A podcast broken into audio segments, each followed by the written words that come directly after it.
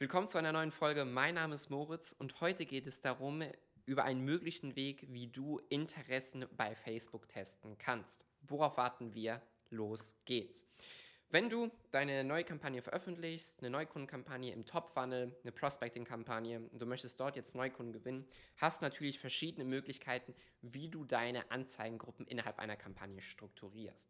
Unser normales Kampagnen-Setup sieht da meistens so aus, wir haben drei bis vier Adsets, wir haben eine Broad Audience, das heißt, wir stellen rein gar nichts ein, wir haben eine normale Purchase Lookalike Audience, wir haben eine super Value-Based Lookalike Audiences, wo wir die ganzen verschiedenen Lookalike Audiences zusammenpacken.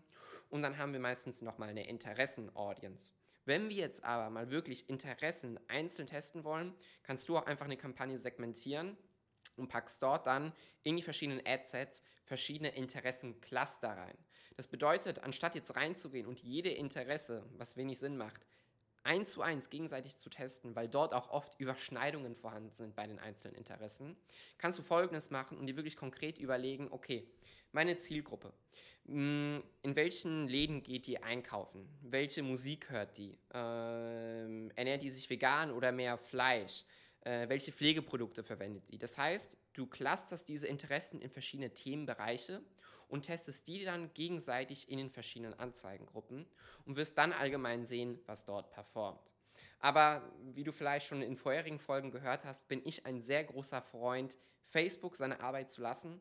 Das bedeutet, dass wir gar nicht so stark in die Segmentierung reingehen, sondern wenn du deine Best Performer oder Cluster dort gefunden hast, in einer neuen Kampagne einfach wieder alles zusammenpackst. Weil was wir oft sehen, insbesondere in verschiedenen Ad-Accounts, dass Broad Audiences teilweise mit Abstand die Best Performer sind.